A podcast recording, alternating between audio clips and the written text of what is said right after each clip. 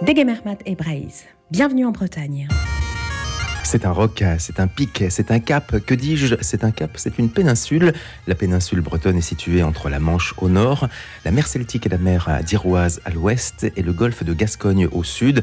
Elle forme ainsi le sommet nord-ouest de l'hexagone français. Voyagez les yeux fermés, suivez le guide. Le nom de Bretagne est issu du latin Britannia, utilisé dès le 1er siècle par les Romains pour désigner la Bretagne insulaire ou Grande-Bretagne. La Bretagne, ce sont quatre départements, 22 les côtes d'Armor, 29 le Finistère, 35 Ille-et-Vilaine et 56 le Morbihan. Suivez le guide réalise presque un sans faute, 3 sur 4, le Morbihan reste au port. Pour ce deuxième Suivez le guide breton, nous sommes à Rennes, chef-lieu du département d'Ille-et-Vilaine et de la région Bretagne. Les rencontres rennaises, Stéphane, kiné, c'est son métier, client du marché des Lys, François Coulon, conservateur en chef au musée des Beaux-Arts de Rennes. Et tout de suite, retrouvons Gilles Brohan, animateur de l'architecture et du patrimoine. Bienvenue à Rennes.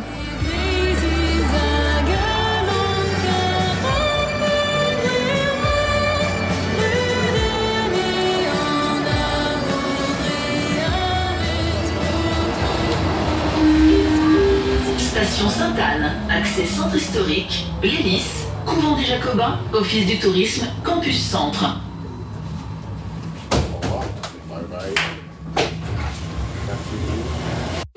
Bonjour à tous et bienvenue à Rennes. Nous sommes ici sur la place Sainte-Anne, qui est un cœur névralgique euh, de, Rennes, puisque euh, c'est une place qui est très hétéroclite au niveau de son architecture. On a vraiment euh, du pan de bois, euh, de l'architecture début 20e, et puis on a du religieux qui est plutôt présent, avec ce couvent des Jacobins, qui est l'édifice le plus ancien sur la place, puisque là on est devant la porte d'entrée, avec ses moulures du XIVe siècle, qui montrent bien euh, la période gothique, époque à laquelle ce couvent a été fondé, puisqu'on a posé la première pierre en février 1369. Et ces Jacobins qui s'installent là, ce sont des religieux qui s'implantent toujours sur des axes très passagers. Et on est au long de la rue de Saint-Malo, qui existait déjà à l'époque de fondation de la ville pendant l'Antiquité, au 1er siècle de notre ère. À l'époque, c'était une voie gallo-romaine qui reliait Condate, c'était le nom antique de Rennes. Condate, c'est un terme gaulois. Qui... Condate. Condate, c'est un, un, terme gaulois qui signifie confluence, puisque nous sommes à la confluence de deux rivières que sont l'Île et la Vilaine. Et euh, la route qui partait d'ici, de Condate, reliait le nord de la péninsule armoricaine, allait vers Corseul, vers Saint-Malo.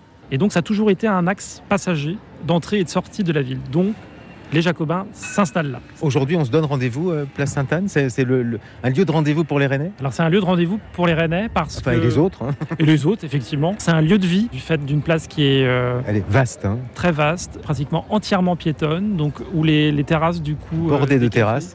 Se, peuvent s'épanouir euh, à loisir. Et puis. En termes de euh, déplacement dans la ville, la place Sainte-Anne est desservie par les deux lignes de métro. Parce qu'il y a deux lignes à Rennes. Et donc, du coup, euh, souvent, le rendez-vous pour les, les Rennais, c'est Sainte-Anne, parce que euh, on est pratiquement au cœur de tout quand on arrive ici.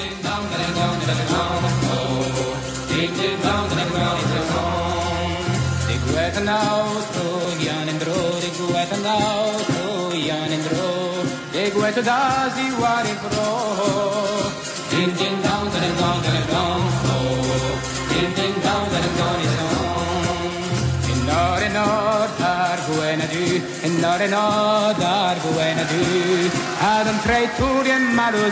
Du. Ce couvent des Jacobins avec le mur, un mur, mais derrière le mur, une construction qui euh, me semble beaucoup plus récente. Enfin, une tour, euh, comment qualifier d'ailleurs?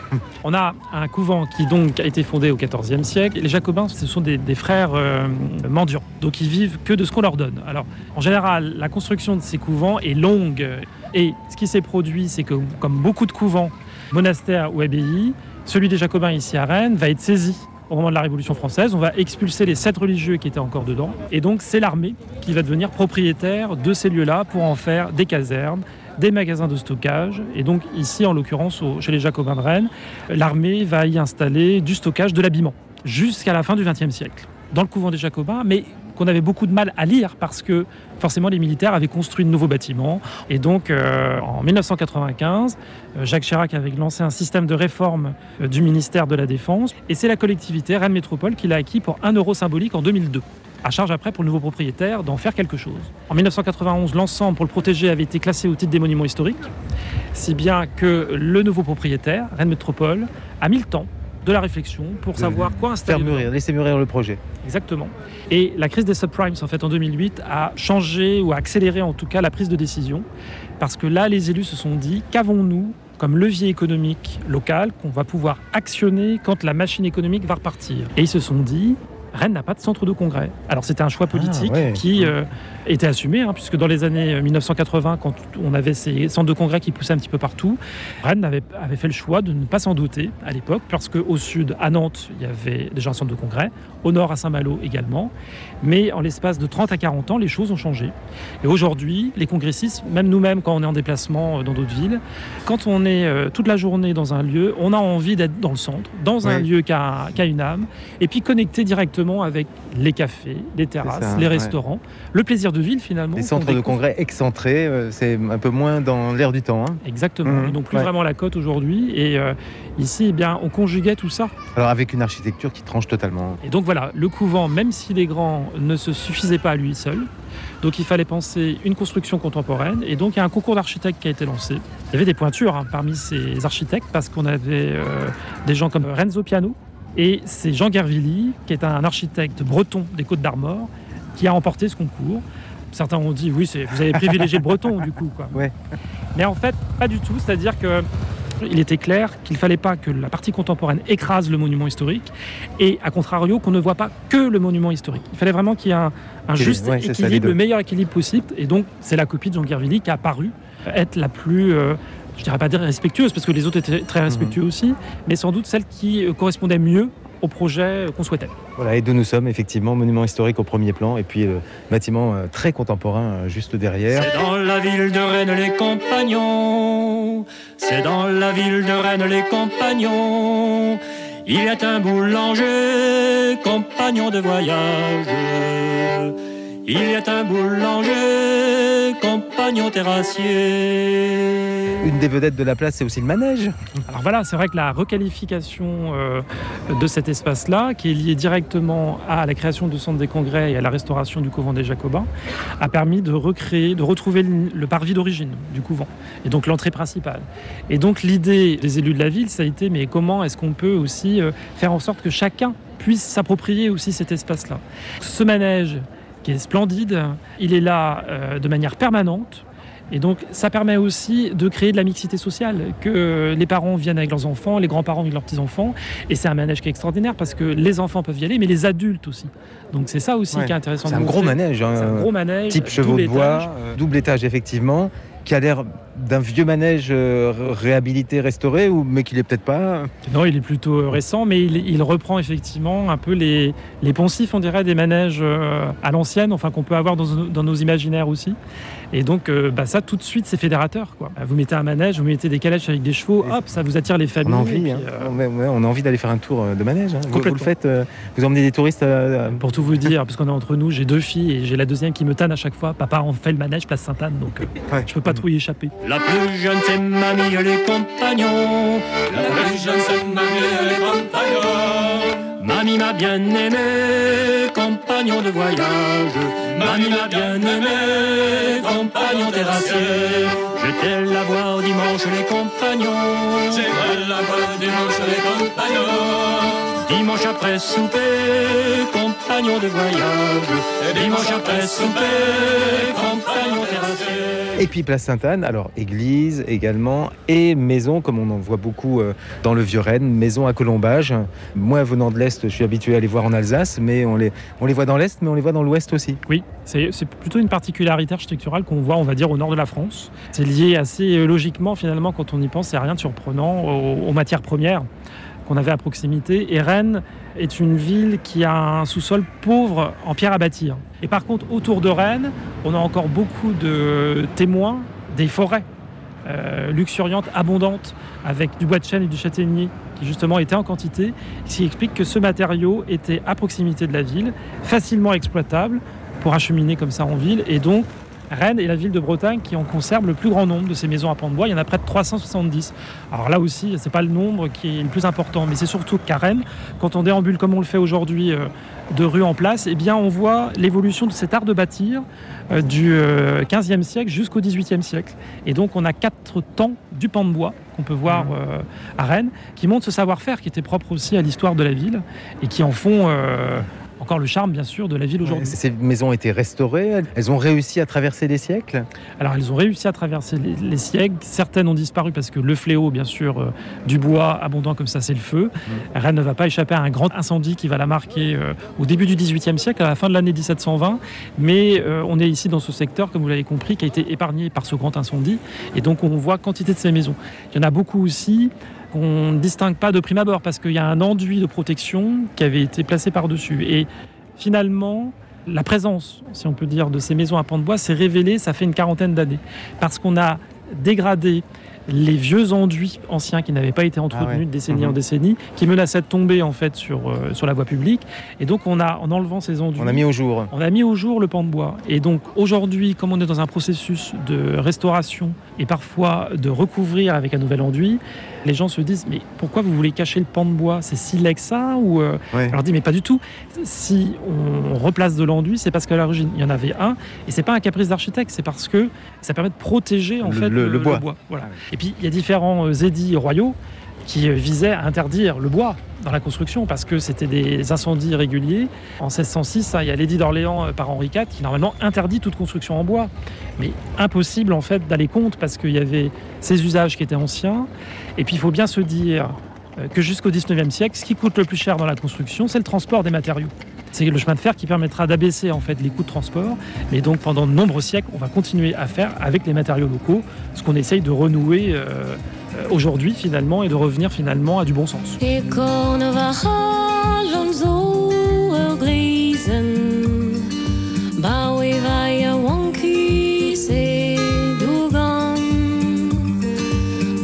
could see what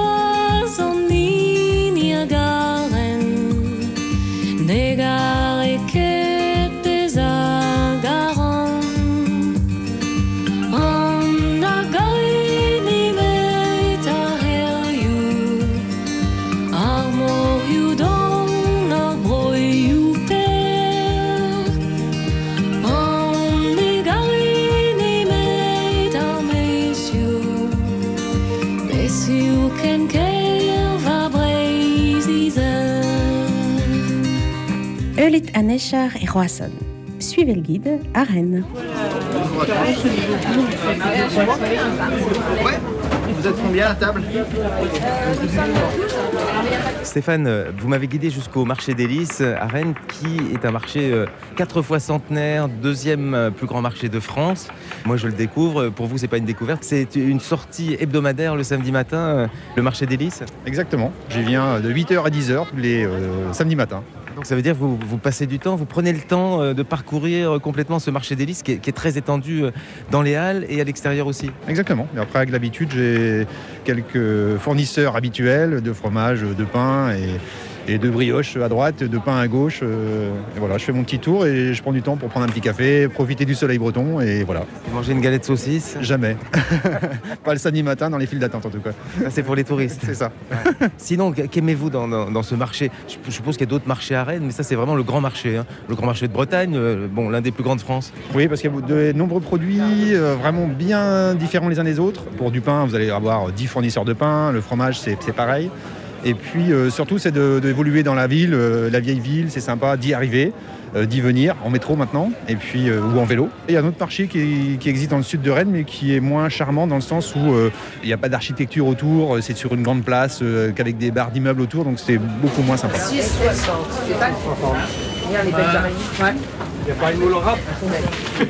Alors bon, légumes magnifiques, là, nous sommes encore dans les asperges magnifiques. Des fruits, euh, poissons. Le poisson un petit peu, mais je cuisine pas beaucoup de poissons. Donc, euh, mais par contre, ici, il y a beaucoup de ventes de poissons. On a vu des araignées énormes. C'est pas votre truc, les araignées Non, je suis un gars d'un breton de, de l'intérieur, et ce qui fait que j'ai pas eu d'habitude de culinaire euh, au niveau du, de, de cuisine et de dégustation de poissons et de produits de la mer. Alors j'en mange évidemment, mais c'est pas mon produit de départ. Donc vous êtes plutôt, alors si c'est plutôt la terre, c'est plutôt un, un breton du cochon le cochon, un peu moins maintenant en vieillissant, je fais plus attention, donc plutôt les légumes. Voilà. Ah oui. Ouais, donc. Euh, ici il y a du maraîchage euh, euh, en- dans les terres et aussi en bord de mer. Là pour le moment, ça fait ça, ça fait pas si longtemps que vous êtes arrivé ce matin au marché, mais qu'y a-t-il dans, dans le panier du ménager? Alors il y a de la pomme de terre nouvelle, les premières petites courgettes, et puis des oignons nouveaux, j'ai aussi de la roquette, du fromage corse. Et Vous aimez cuisiner J'adore ça. Les chefs ont leur plat signature, vous avez le vôtre Euh, non, j'en ai pas, non, je fais plein de petites choses euh, sans suivre des recettes, mais avec, euh, avec le plaisir de faire. Ben, Merci beaucoup. Bonne continuation, bons achats euh, dans ce marché euh, extraordinaire. Alors on y va dans la moule française, la moule de France.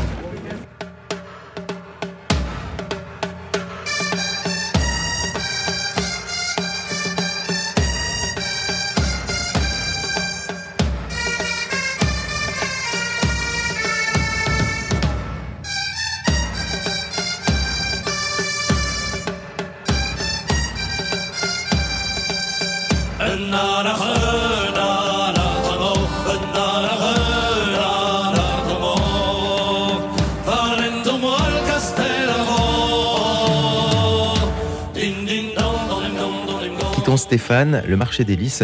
Nous retrouverons Gilles Brohan à la découverte du cœur historique de Rennes. Mais avant, nous arrivons au musée des Beaux-Arts.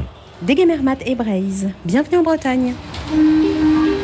Station Saint-Germain. Accès place de la mairie, musée des beaux-arts, Parlement de Bretagne, place de la République. Bonjour, bienvenue à tout le monde. Je suis François Coulon, conservateur euh, en chef au musée des Beaux-Arts de Rennes, responsable des collections archéologiques en général trois dimensions, donc sculpture, objets d'art, euh, etc. Et nous allons, euh, François Coulon, donner une idée à, à nos amis, à celles et ceux qui nous écoutent, de ce musée des Beaux-Arts de Rennes, en le situant déjà peut-être géographiquement à Rennes. Alors à Rennes, il est juste en, en bordure de la Vilaine, c'est-à-dire dans la partie externe de l'ancienne ville, puisque le centre-ville se trouvait juste de l'autre côté de la Vilaine avec un rempart qui a aujourd'hui disparu. Et on est dans la partie, on va dire, euh, euh, ancienne, euh, un îlot qui a échappé à l'incendie de 1720. Et donc c'est pour ça qu'il y a encore quelques rues derrière le musée qui sont à pans de bois, avec des maisons à pans de bois. Et nous sommes sur un ancien lit de la Vilaine qui a été asséché. C'est pour ça que cette partie paraît à peu près moderne. Alors on est le long de, la Vilaine, effectivement. Bon, il y a des bus qui passent, mais c'est aussi, euh, François Coulon, un lieu de balade, un lieu de promenade à pied, hein. ou en courant d'ailleurs. Moi, je marche plutôt que je cours. Derrière euh, le musée, il y a des petites rues sympathiques à visiter. On est vraiment à une passerelle euh, du centre-ville où euh, il est vraiment intéressant de déambuler. Le centre-ville de Rennes est vraiment très intéressant. Un mot pour commencer du bâtiment, avant de découvrir le contenu, parlons du contenant de ce musée des Beaux-Arts de Rennes. Oui, les collections ont été longtemps chahutées d'un bâtiment à un autre entre 1794 et puis ce site ici qui a été euh, décidé euh, dans les années 40 du 19e et puis construit euh, avec enfin, les premiers plans de 1845 et achevé en 1865. Qui fut tout d'abord le palais universitaire Alors ça a été d'emblée conçu comme un endroit à peu près mixte, mais où effectivement l'importance de l'université a été prégnante. Euh, c'est un plan euh, donc qui a été réalisé par un architecte de la ville de Rennes. À cette époque-là, il y avait un pôle d'architecture qui ressemble à tous les plans euh, qui ont été réalisés pour les, universités au 19e en Europe, que ça soit Saint-Pétersbourg ou Cadix, on a exactement les mêmes plans, c'est-à-dire une aula centrale avec une distribution en périphérie de salles de cours et puis une série de corridors euh, qui permettent de distribuer les salles de cours. Et donc on a ça sur deux niveaux et c'est donc effectivement plus universitaire que muséal. Mais euh, en gros, euh, le musée a fini par gagner, puisque l'université, l'université est partie assez vite d'ailleurs, euh, dans un bâtiment qui est juste en face, pharmacie, et puis ensuite qui est parti au campus de Beaulieu bien plus tard. Voilà, c'est un bâtiment assez monumental hein, quand même. On est dans l'ambiance du 19e. euh, le musée a des ambitions quand même palatiales. hein. C'est vraiment un art qui doit élever en tirant le plus possible du côté, on pourrait dire, de l'élitisme, puisque la fréquentation de l'art est jugé comme étant le meilleur moyen de pouvoir stimuler la créativité à la fois artistique et industrielle d'une nation. Et donc il y a des enjeux qui sont vraiment majeurs sur le musée, même si il n'y a pas énormément de visiteurs. Encore que, on a des statistiques du début du 19e où le musée étant ouvert que trois jours par semaine, on fait des scores hallucinants de plusieurs milliers de visiteurs par mois. C'est absolument incroyable. Alors que évidemment, il n'y a pas de chauffage, il n'y a pas d'ascenseur. Euh, le gardien se plaint. Pas de cafétéria Ah non, il n'y en a toujours pas. Euh, le gardien de l'époque se plaint constamment que les dames viennent tricoter avec leurs marmailles et apportent leur brasero en hiver euh, parce qu'il fait froid et que ça comporte des risques d'incendie, etc., etc. Mais c'est un lieu qui est quand même assez vivant et où évidemment les réceptions les plus mondaines ont aussi lieu. Euh, Donc dès qu'il y a un, un président de conseil ou une grande personnalité comme ça qui passe, il, il vient par le musée, il passe par le musée où il y a à l'époque une grande aula qui est entièrement euh, remplie de sculptures. Alors il y a peut-être euh, toujours les personnalités aujourd'hui, mais il n'y a plus de brasero dans le musée aujourd'hui. Non, non, non, le musée est chauffé. On n'a plus besoin de brasero. Et puis en plus, il y a eu tellement d'incendies à Rennes meurtriers que ce serait vraiment euh, revivre des perspectives de cauchemar.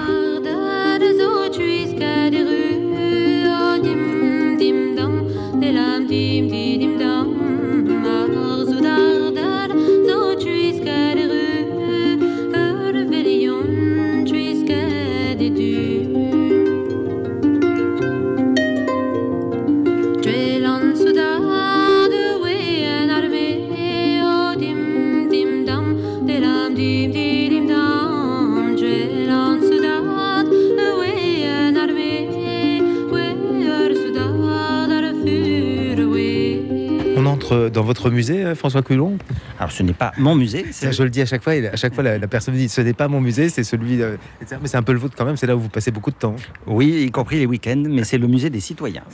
Alors vous allez nous raconter, et là l'histoire est originale et passionnante, François Coulon, l'origine principale des collections euh, de ce musée des beaux-arts de Rennes. Oui, alors ce qui est intéressant, c'est un petit peu, on pourrait dire, le contraste entre une ville qui, euh, au début du 18e, en tout cas, est une ville euh, vraiment provinciale, où la moitié de la ville est occupée par des garnisons, une autre moitié quasiment par des couvents. Et c'est une ville euh, relativement modeste, euh, qui est deux fois plus petite que Brest, Nantes ou Rouen, encore à la fin du 17e. C'est une ville extrêmement administrative, où en fait c'est la capitale euh, de l'ancien duché, euh, et euh, donc elle a eu une vocation purement administrative dès la fondation romaine, puisqu'elle était à équidistance de la mer du sud et de la mer au nord. Tout le reste étant couvert de forêt. C'est vraiment un gros bourg, on pourrait dire. Et au milieu de ce gros bourg, il y a euh, un parlementaire euh, qui s'appelle Christophe Paul de Robien et qui en 1740 a réuni une collection de plusieurs dizaines de milliers d'objets, en particulier d'histoire naturelle, mais aussi des objets d'art, des peintures, une dizaine de milliers de feuilles aussi d'art graphique, euh, dont Léonard de Vinci, Pontormo, Michel-Ange et compagnie, et qui ont fait une collection de tout premier rang ce qui va euh, justifier à la mort de son descendant, qui a l'heureuse idée de tout garder, contrairement à ce que font en général les, les héritiers des collections de cabinets de curiosité qui vendent tout immédiatement pour récupérer à la fois et de la place et de l'argent. Euh, Celui-ci garde tout, mais il s'enfuit à, à Berlin, euh, à Hambourg, où il meurt euh, d'ailleurs en 91, et donc par euh, voie de représailles, la Première République décide de saisir ses biens euh, en tant qu'immigré. Donc toutes ces collections sont saisies au nom de la nation. Alors il faut imaginer qu'il y a des herbiers, il y a des colibris, il y a des tas d'animaux empaillés. la- la différence, quand on, bon, parfois on parle de collection, mais quand on parle de cabinet de curiosité, euh, on inclut davantage de, de domaines. hein. Oui, c'est ça, ça, ça s'en va dans tous les sens. hein. Il y en a de toutes les origines géographiques, mais aussi c'est toutes les espèces animales, euh, végétales. Enfin, il avait aussi des herbiers d'algues. euh, Bon, il avait énormément de choses. Et contrairement à Nantes, où il y a un muséum d'histoire naturelle, il y a déjà des scientifiques qui sont capables de conserver tout ça. À Rennes, c'est pas le cas. Et en plus, on déménage donc euh, souvent fois le- les collections dans des sacs de pommes de terre. euh, Et donc, C'est pas très bon. hein. c'est pas excellent pour les La collections. conservation. là. Les collections de colibris, en l'occurrence, euh, tombent très vite en poussière. C'est ce qui euh, va euh, faire disparaître une, grande, une grande partie de ces collections d'histoire naturelle. Mais cependant, c'est finalement la ville de Rennes qui hérite définitivement de ces collections, qu'elle va vouloir reproposer d'ailleurs aux descendants de la famille sous la Restauration en 1826, et la famille n'en voudra pas. Et donc c'est pour ça que, autre second miracle, du coup, bah, les collections sont restées ici.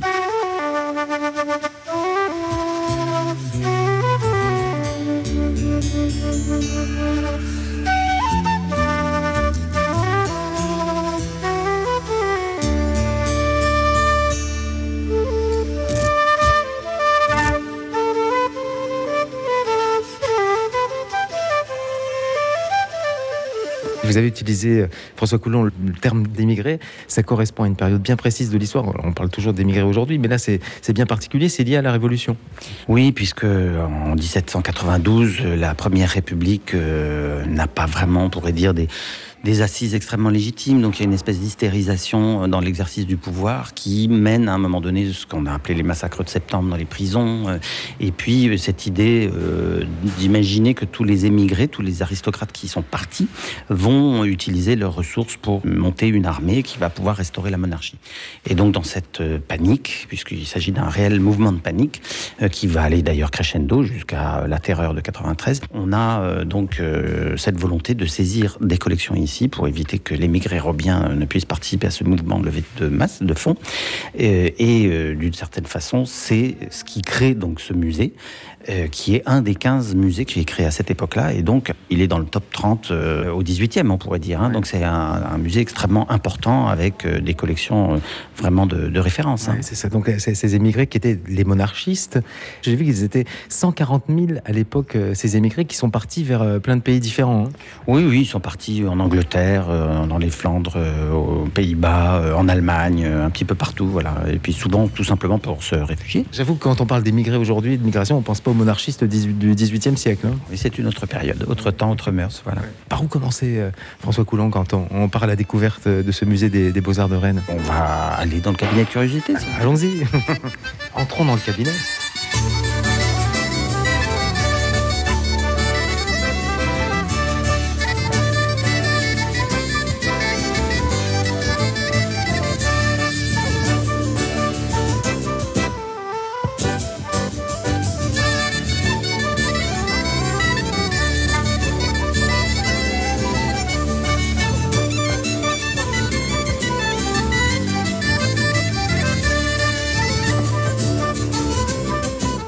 Quelle est la part euh, exposée par rapport à l'ensemble des collections, le, le pourcentage? Alors c'est difficile à dire, mais en gros, euh, on a à peu près 1270 peintures.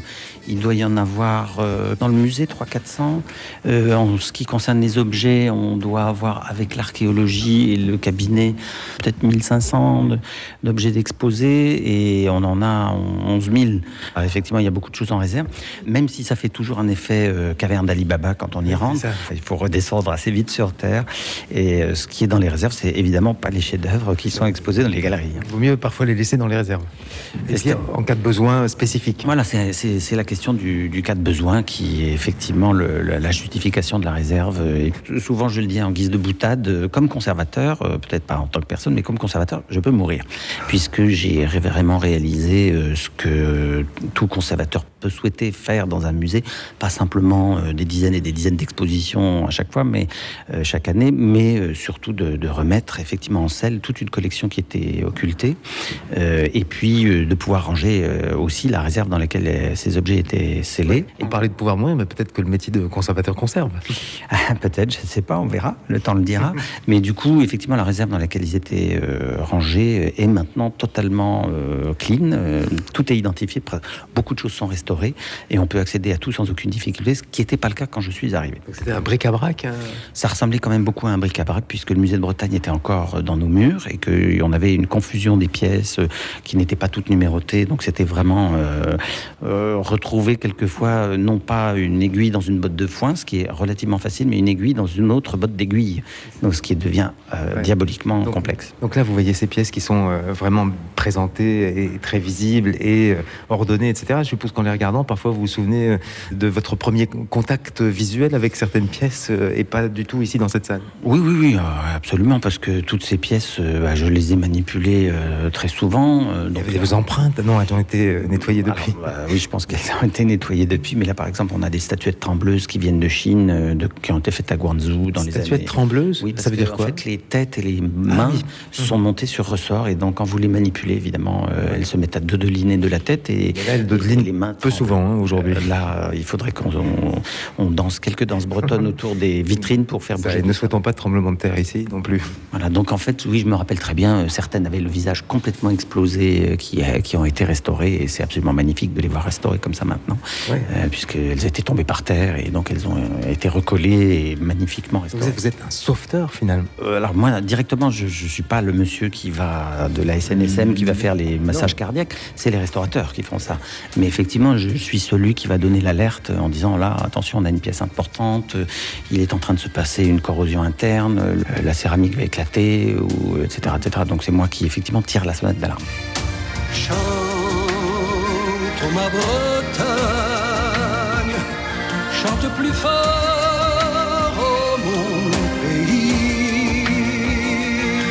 Tu es rocher après campagne, là où la terre finit. Chante ma Bretagne, oui chante encore mon vieux pays. Tu es beauté à fendre l'âme, là où la mer, la mer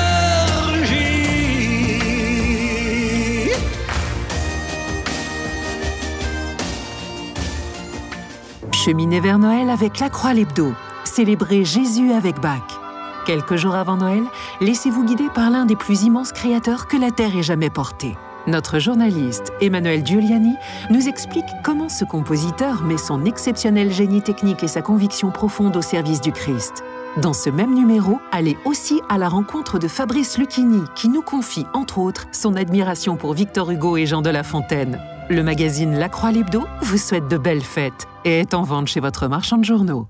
Regarde maman, tu vas sur mon profil. Ouais. Tu cliques sur mes albums photos. Voilà. Là, c'est le baptême de Zoé dimanche. Oh. Et ça, c'est papa et toi sous la neige en sortant de la messe de Noël. et ça, c'est notre mariage avec JB. Oh, tu te souviens C'est toi qui avais pris la photo. Et ça, c'est quoi?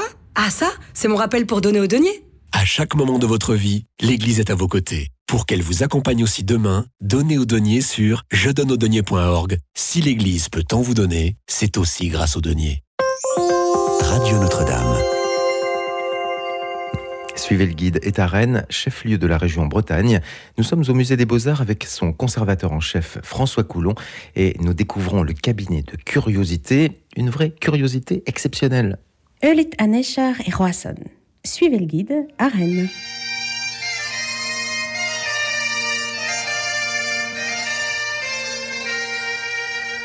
Donc c'est réparti entre l'Amérique, euh, donc d'abord l'Europe avec les civilisations qui sont jugées comme étant à l'origine de la pensée européenne, c'est-à-dire la Mésopotamienne et Grèce, Rome et l'Égypte, et puis ensuite toute une série d'objets européens, et puis euh, l'Afrique, l'Amérique et l'Asie. Il n'y a pas d'Océanie puisque Robien est mort en 1756, c'est-à-dire avant les voyages de Cook. Alors les Rennais viennent visiter, et les Bretons pour le coup viennent visiter euh, ce musée des Beaux-Arts de Rennes, mais les, les touristes... La fréquentation rennaise est quand même très locale, hein. c'est-à-dire de ce musée, euh, on a beaucoup beaucoup de visiteurs qui proviennent de Rennes Métropole, la région, mais aussi de la Bretagne. En fait, c'est presque les trois quarts de nos visiteurs. Ah oui, donc les touristes ils pensent moins Si, mais euh, À leur priorité. Rennes et c'est un petit peu l'inverse de Nantes, hein, que je m'excuse d'égratigner au passage, mais Nantes a une très bonne réputation qui attire énormément et les gens sont un tout petit peu déçus quand ils viennent à Nantes, alors que quand ils viennent à Rennes, ils y viennent sans attente particulière et ils sont en général charmés. Donc c'est une ville qui est, euh, je dirais, modeste euh, dans sa réputation, mais qui, une fois qu'on y goûte, euh, a vraiment de, de quoi enchanter les visiteurs. Vous avez votre pièce chouchou? Oui, ben, nous sommes devant là. C'est la tour de Nankin, qui est en fait un chef-d'œuvre qui appartenait à la, la classe des mirabilia, tels qu'on les appelait dans les cabinets de curiosité, c'est-à-dire des œuvres soit faites de la main de l'homme, soit des merveilles naturelles. Et donc il s'agit d'une tour de huit étages qui est recopie, qui copie euh, la tour qui existait à Nankin entre 1405 et la fin du 19e. Nankin qui fut capitale hein, Qui est de... capitale. Ah, c'est ça. hein. Ouais, tout à fait. Et qui est entièrement de nacre. Ce sont des, des- des plaques de nacre qui sont collées sur une lame de bois. Toute la nacre était gravée et dorée. Et dans les petites fenêtres et les portes, il y avait des petits lavis qui reproduisaient l'é- l'évocation des 100 beautés euh, chinoises, euh, qui est un livre euh, bon, qui de l'époque du 18e, qui fait un inventaire en fait des beautés à la cour impériale. Et sait-on comment cette tour de Nankin, alors c'est lié donc à, à Robien, mais sait-on comment elle, elle est arrivée jusqu'à Rennes? Alors c'est la grosse frustration à la fois et du conservateur et des visiteurs, c'est que Robien ne consigne jamais euh, comment est-ce Il qu'il vous l'a pas raconté Non. Il vous dit ce qu'il a, mais de temps en temps, on ne sait pas pourquoi, euh, quelle mouche le pique. Il va vous dire d'où il a eu la pièce, mais à 99%, il ne vous en dit rien. Donc là, on sait que c'était des œuvres qui étaient produites plus ou moins en série à Guangzhou. Canton À Canton, oui, au 18e. Mais elles sont en général toutes différentes. Par bonheur, on a retrouvé un exemplaire exactement identique qui se trouve à Burghley House, à Stamford, dans le Lincolnshire, en Angleterre. Et c'est grâce à l'existence de cette autre tour qu'on a pu restaurer celle-ci, puisque je l'ai retrouvée il y a quelques années dans une boîte de chaussures totalement aplatie, explosée, détruite, et qu'il a fallu 5 ans, 5 ans à des restaurateurs vraiment extrêmement habiles pour pouvoir tout remonter. Cette tour combien d'étages? Huit étages. Huit étages. ouais. Alors bon, ça dépend les tours. hein. Il y en a, ça va de 7 à 13. euh, Enfin bon, ça dépend. Euh, mais les tours en acre, euh, il en existe plus beaucoup. Euh, Je crois qu'il y en a pas plus que 4 ou 5 dans le monde. Ah donc, c'est ces pièces qui viennent de différents pays. Aujourd'hui, on parle beaucoup de restitution. Est-ce que la Chine vous demande de restituer?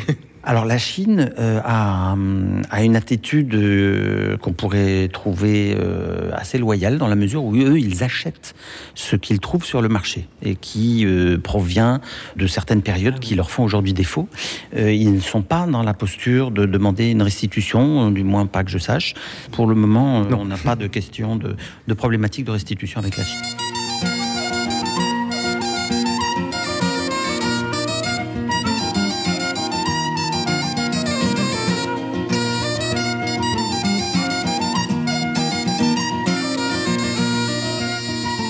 Nous sommes montés au premier étage, François Coulon, ici au Musée des Beaux-Arts de Rennes. Changement d'ambiance euh, de cette salle intime euh, du cabinet euh, de curiosité au rez-de-chaussée. On passe dans des grandes salles d'exposition avec les peintures.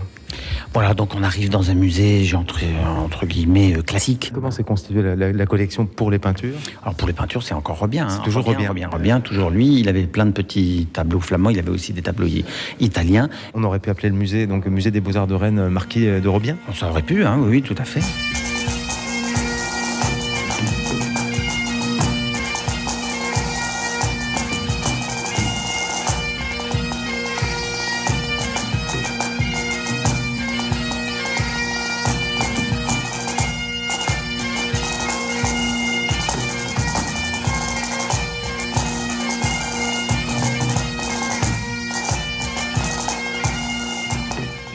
Alors, on arrive euh, au XVIIe siècle avec euh, ce que je considère, moi, personnellement, comme étant un des dix plus beaux tableaux qui ait jamais été peint dans toute l'histoire de la peinture euh, occidentale.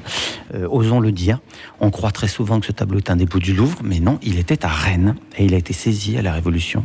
On ne sait pas de quel émigré il provient. Qui avait ce tableau-là? C'est absolument un mystère pour le moment. On a eu beau tous ratisser les archives, on n'a jamais rien trouvé. Mais c'est un sublime chef-d'œuvre. Alors c'est un sublime chef-d'œuvre parce que d'abord il est intact. Il n'a jamais été restauré. Jamais restauré. Non. Alors ça c'est vraiment tout à fait exceptionnel. Déjà pour n'importe quel tableau c'est exceptionnel. Mais alors pour un tableau exceptionnellement beau et magnifique, c'est vraiment encore une chance inouïe. Ce qui est dommage c'est que comme c'est notre chef-d'œuvre et puis que les incivilités, euh, on va dire, sont allées grandissantes, il est protégé par une vitre. Vaut mieux. Et, euh, vaut mieux, mais malheureusement le contact n'est pas vraiment le même. C'est un petit peu comme prendre un bain de pied avec des bottes. Quoi. Le, le- le contact n'est pas tout à fait le même. On n'a toujours pas dit hein, de, de- qui est le peintre d'ailleurs. Ah, bah, c'est Georges de Latour, oui, pardon. Euh, donc, euh, peintre lorrain. euh, Et Vic-sur-Seille, Mosellan. Voilà. Et qui a son musée à Vic-sur-Seille, le musée Georges de Latour, avec deux Latours. Mais et les Latours, si on, on regarde où sont-ils géographiquement, ils sont un peu partout, enfin un peu partout. euh, Il y en a aux États-Unis, mais sur, sur plusieurs continents. hein, Oui, oui, il y en- a aussi à Nantes. hein, Il y en a pas tant que ça. euh, non, il n'y en a pas tant que ça, mais euh, bon, ceux de Nantes, euh, alors je suis loin de moi l'idée d'égratigner encore Nantes, mais euh, ceux de Nantes sont abondamment restaurés. Donc euh, c'est vraiment une chance d'avoir celui-ci qui est totalement intact. Donc on est dans un apanage du caravagisme européen avec une, un jeu sur la lumière, la théâtralisation, la Des frontalité. maîtres de la lumière. Hein, la tour. Ah, complètement. Il avait, à force de si bien regarder la destruction des volumes et la modification des couleurs sous la lumière, on obtient ces espèces de formes presque euh, parfois cubistes et des couleurs de, vert tirant sur le violet ou inversement. On est avec un tableau qui pourrait tout simplement l'allégorie du sacré de toute naissance, puisqu'il n'y a aucun attribut qui nous permet de dire que c'est la Vierge et le petit Jésus. Mais c'est vraiment une espèce d'universalité du miracle de la naissance et de la vie, avec euh, donc un jeu de regard hallucinant et un vide au milieu qui est en triangle, qui est peut-être le vide de l'éternel féminin comme me l'ont suggéré à la fois et quelques femmes et quelques psychanalystes, et je trouve que ça fonctionne assez bien. Ce tableau, c'est le nouveau-né. Donc propriété euh, depuis, euh, bah, depuis la, la Révolution. Depuis la hein. Révolution, et, et c'est, je crois, le premier nouveau-né aussi de l'histoire de la peinture, puisque en fait, on, on voit bien que ce petit bébé qui dort n'a pas de dents. Il a la lèvre inférieure qui tombe, et, et on voit bien qu'il n'a pas de dentition, et c'est vraiment, euh, on pourrait dire entre guillemets, une vraie photographie d'un vrai petit bébé. Ce tableau donc saisi pendant la Révolution à des émigrés donc euh, qui sont partis euh, quelque part, mais on ne sait pas qui, on ne sait pas à qui précisément. Non, on aimerait bien le savoir d'ailleurs, mais euh, pour le moment, je vous dis, ça reste un mystère. Personne n'est venu réclamer en disant ce sont mes ancêtres qui étaient propriétaires du tableau. Vous pouvez toujours essayer. Euh, après tout, comme c'est pas vérifiable, on pourrait tout à fait faire des, jour, des, peut-être. happening- des happenings de ce genre. Voilà. Ouais. Bon, mais là, il est présenté seul. Il a son, son mur pour lui. Hein. Oui, il mériterait d'être euh, encore plus emphatisé, je pense. Mais euh, voilà, bon, c'est Mis en valeur. Il est mis en valeur quand même tout seul dans une salle qui est consacrée au caravagisme européen. Et le, le musée le prête peu souvent? On l'a prêté souvent il y a 20, 20, 20, 30 ans. Il était souvent en vadrouille, mais en fait, euh, il y a quand même beaucoup de gens qui viennent euh, rien que pour voir ce tableau. Et donc, euh, les privés du tableau pendant six mois. euh, euh, La déception est trop grande. Voilà, et puis en plus, c'est vraiment le chef-d'œuvre du musée, donc c'est un petit peu logique qu'on s'attende à le trouver. Et donc, c'est vrai que ça fait très longtemps qu'il n'a pas été prêté.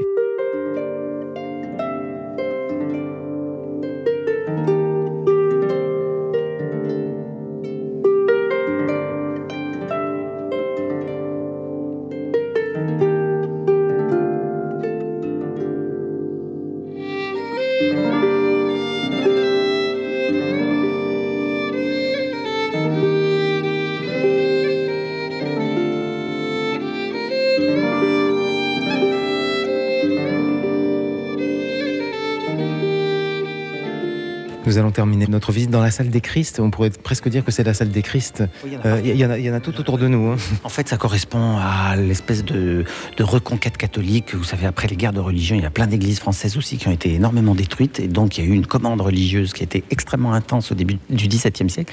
Et donc, il y a plein de retables comme ça.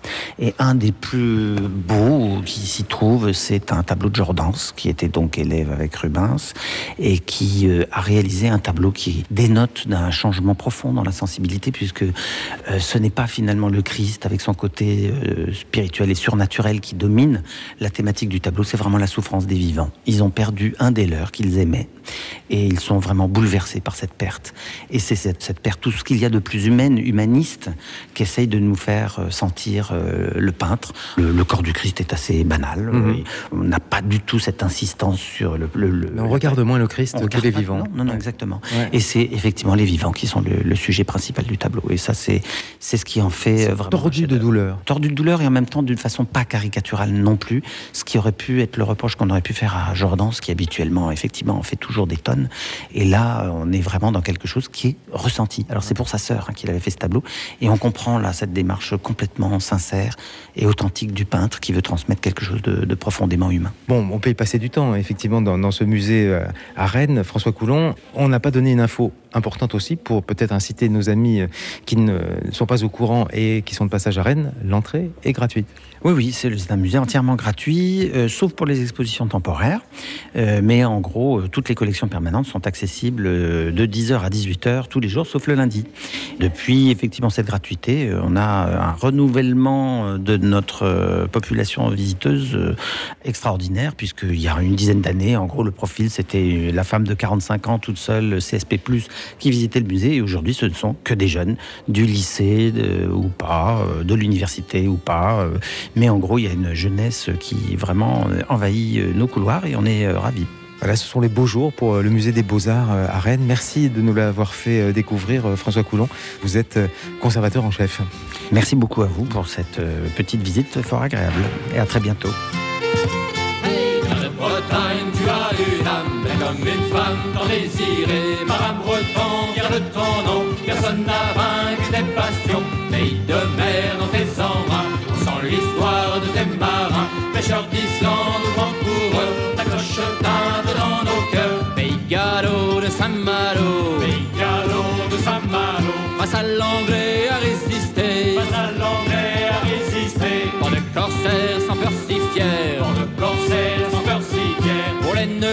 ce fut l'enfer, pour l'ennemi, ce fut l'enfer. Service du roi sur leur vaisseau, service du roi sur leur vaisseau. Bien au fut levé leur drapeau, bien au fut levé leur drapeau. Et sur la Manche ou bien plus loin, et sur la Manche ou bien plus loin. Jamais renier le courage malouin, jamais renier le courage malouin. Car de Bretagne, tu as une âme, comme une femme tant désirée. Marin breton, fier de ton nom, personne n'a vaincu tes passions.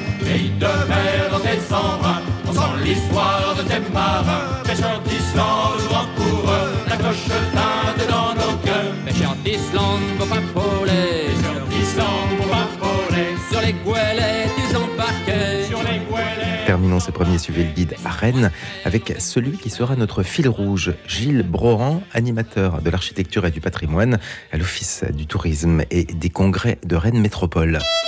Degemermat et Braise. Bienvenue en Bretagne.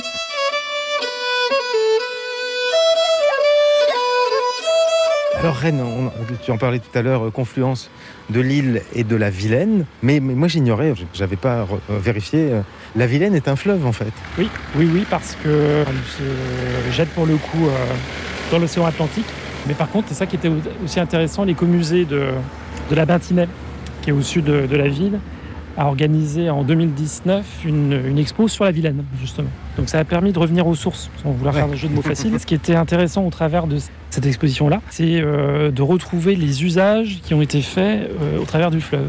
Et ce qui était apparu, c'est que c'est l'un des plus anciens fleuves de France qui va être euh, non pas canalisé, mais aménagé de façon à euh, assurer le commerce. Parce que les premiers travaux datent du XVIe siècle sur la Vilaine. Et à l'époque, c'est ça aussi qui est intéressant quand on, avec euh, notre époque et puis le recul de l'histoire, on fait appel à une main-d'œuvre étrangère. Et en l'occurrence, ce sont des Allemands qui vont venir Ah ici pour créer en fait un système d'écluses qui va permettre de rendre la Vilaine navigable de Rennes jusqu'à Redon, donc vraiment en aval de la Vilaine. Mais on comprend bien aussi tout l'intérêt pour le commerce rennais de pouvoir diffuser en fait euh, les productions de cuir qui étaient faites ici, et puis à l'inverse accueillir en fait des matériaux de construction, euh, d'autres denrées aussi, pas forcément alimentaires, mais qui pouvaient être vendus euh, ici à Rennes par les marchands merciers, passe par ce trafic maritime. Et le nom, alors il y, a- il y a différentes versions quant à, à l'origine du nom. euh, Oui. euh, Vilaine, Enfin, il y en a qui sont plus, plus rigolotes que d'autres. La légendaire, en fait, dit que c'est une, une euh, jeune femme qui était euh, affreusement laide et qui était amoureuse d'un prince qui l'a rejetée du fait de sa laideur. Elle en a tellement pleuré, en fait, que le fleuve s'est formé. Euh, Après, si on regarde en- en- au niveau de la toponymie en, en breton, moi, celle-là me, me plaît assez. Arvilaine, en fait, ça renvoie à une terre argileuse plutôt jaune. Et d'où en fait le- la couleur de l'eau. Vous voyez dans les teintes euh, liées en fait à ces limons euh, argileux, jaune moutarde, jaune marron un petit peu Mhm. quoi, qui lui donnait effectivement une couleur pas, pas très avenante. Un tirant d'eau du coup qui a jamais été très régulier, une rivière eh bien qui euh, était en crue quand même régulièrement. Et donc ici à Rennes c'était toute la partie sud qui était euh, régulièrement inondée. Donc euh, tout ça a fini par, euh, enfin le, le nom s'est euh, fixé de cette manière-là. Et on peut y voir un sens propre comme figuré. Quoi. Ouais, et puis qu'est-ce que j'ai lu aussi que euh, parce que les filles passage, les, les vilaines justement, on les, on forçait à, prendre un bain dans l'eau, enfin ou se rafraîchir. euh. Quand elle a été canalisée au 19e siècle, on a retrouvé aussi des monnaies anciennes, gauloises et puis euh, romaines, qui rappellent aussi finalement euh, le fait que- qu'elles soient euh, sanctuarisées en quelque sorte, mais comme beaucoup d'éléments euh, hydrauliques.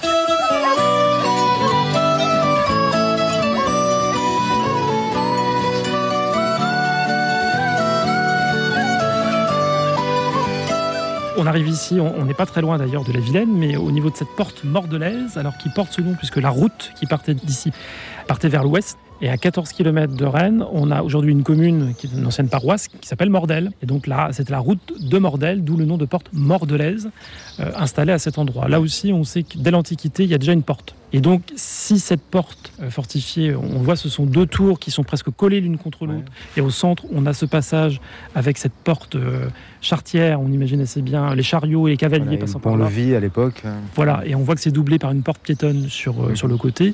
Si cette porte est encore debout aujourd'hui, c'est parce qu'elle est aussi très symbolique. Il faut imaginer que la Bretagne, du temps de son indépendance, a à sa tête un duc ou une duchesse. Et donc, euh, chaque duc ou duchesse était couronné ici à Rennes. Et dans toutes les archives de cette époque-là, quand Rennes est mentionné, il y a toujours le qualificatif Rennes, ville du couronnement.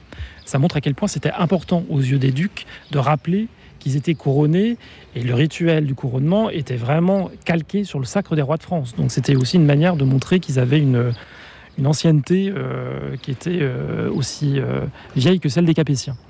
En 1532, la Bretagne va être rattachée à la France et on suppose que ce souvenir, la Bretagne est la dernière province de France rattachée à la France, on suppose que c'est aussi ce statut d'indépendance qu'elle a eu pendant longtemps qui fait qu'on a gardé des témoins qui rappelaient cette histoire-là. Et donc la veille de leur couronnement, le duc ou la duchesse arrive avec son escorte ici dans cette barbacane, qui est cette avant-cour placée devant cette porte. La porte était fermée et euh, il était accueilli par l'évêque, tous les chanoines, et le duc ou la duchesse devait prêter serment devant cette porte de défendre les libertés bretonnes, l'Église de Bretagne. Une fois que ce- cette prestation de serment était faite, la porte était ouverte et le duc enfin, les, rentrait Ouais, en bah, fait dans la ville. ouais. De là, nous, sommes, à- nous étions à l'extérieur de la ville Exactement. et nous entrons dans la, la- la ville historique, euh, vraiment. dans la ville. Dans- Et, et la rue qu'on devine derrière cette porte conduit vers le parvis de la cathédrale Saint-Pierre, cathédrale dans laquelle le couronnement des ducs avait lieu le lendemain de son entrée en fait dans la ville. Ce qu'on n'a pas dit, euh, Gilles, c'est qu'elle est monumentale. Vraiment, elle est colossale. hein. Euh, Si on était en Allemagne, on écrirait colossale avec un K en plus. non, elle est vraiment énorme, cette porte, euh, avec ses, ses deux tours. Elle était dans quel état? Elle a été remontée, si oui, quand? Elle est classée comme monument historique depuis 1926, donc ça fait bientôt 100 ans. Mais euh, finalement, telle qu'on la voit aujourd'hui, c'est assez récent. On regarde son histoire parce que euh, à partir du moment où euh, la Bretagne va être rattachée à la France, il n'y avait plus de nécessité qu'il y ait des remparts euh, qui enserrent la ville. Donc on va commencer à les démanteler et on récupère les matériaux qui Bien servent sûr. pour la de la construction récup, de la hein. ville. Voilà. Et cette porte, elle va rester debout parce qu'elle va toujours avoir une fonction d'habitation, en quelque sorte. Dans un premier temps, c'est le gouverneur de la ville qui va être logé là. Et puis par la suite, on va avoir des logements qui vont être créés. C'est les grandes fenêtres qu'on Mhm. aperçoit sur les hauteurs. Quand Rennes va brûler en 1720, euh, il va falloir créer de nouveaux logements. Donc euh, ces fortifications qui avaient été déclassées, mais qui sont encore debout, sont transformées à cette Oui, époque-là. Parce qu'il y a- il y, a un ajout quand même à un moment Ouais. donné. Oui. On, on ajoute un étage en quelque sorte. Oui, qu'on voit au niveau au-dessus du Machikouli là. Et donc, euh, après coup, fin 18e, c'est transformé en prison. Et il y aura finalement toujours une occupation humaine. Euh, Dans les années 60, il y aura une discothèque dans la tour. Une voit discothèque. Une discothèque, parce que l'épaisseur des murs fait que ça gênait Ah pas oui. sans doute le voisinage. Euh, on aura même la direction de l'office de tourisme euh, qui sera euh, installée là encore au début des années 1980. Donc, le meilleur ami finalement du patrimoine, c'est qu'il soit habité, couvert, chauffé, qu'il soit Ouais. utile, parce que du coup on l'entretient, même si c'est à minima, mais ça reste debout, et donc c'est comme ça que les choses se transmettent aussi. Et donc la ville qui en est propriétaire s'est lancée depuis une quarantaine d'années maintenant, ça a été assez long, mais dans l'acquisition des parcelles qui étaient privées au long en fait du rempart et de ses portes. On va aussi démolir au début des années 90 les bâtiments euh, qu'on avait construits et qui avaient de ce fait-là aussi protégé la, la tour. Et donc quand on a démoli ces espaces-là, on a retrouvé la lecture là aussi défensive du lieu. Et puis vous voyez dans le prolongement euh, vers on le sud, une autre tour. Voilà, on a donc les- le mur de rempart et au fond une autre tour du 15e siècle également, euh, qu'on appelle la tour Jean Duchesne. C'est encore en, en chantier, mais il y a un projet d'aménagement d'une promenade. On va recreuser pour retrouver le niveau de fossé euh, d'origine. Et l'objectif de la ville, c'est de valoriser en fait le rempart avec un éclairage, avec une promenade dite des portes mordelaises qui partira d'ici Ah précisément. ouais, bah bon, impressionnant. hein. Je pense que les touristes euh, ne, ne s'attendent pas à ça. Non, c'est ça. Et puis même pour les, les Rennais, d'avoir ces éléments de, de patrimoine euh, médiévaux, puisqu'ils sont peu nombreux euh, finalement euh, sur, sur la ville. Et donc c'est aussi une valeur ajoutée et une nécessité peut-être encore plus forte que de valoriser ces lieux-là, comme ils sont peu nombreux. Valorisons, valorisons enfin ce deuxième Suivez le guide breton. Merci Stéphane Lequinet, François Coulon et Gilles Brohan que nous retrouverons Suivez le guide en Bretagne, préparé avec la complicité de Sonia Schaeffer, chargée des relations presse à SPL Destination Rennes, Christine Martin pour ses précieux conseils et sa voix. Réalisation Roman Feocchio. Les sites internet tourisme-rennes.com et mba musée des beaux-arts.rennes.fr. Kenavo Arvechal. Au revoir et à bientôt.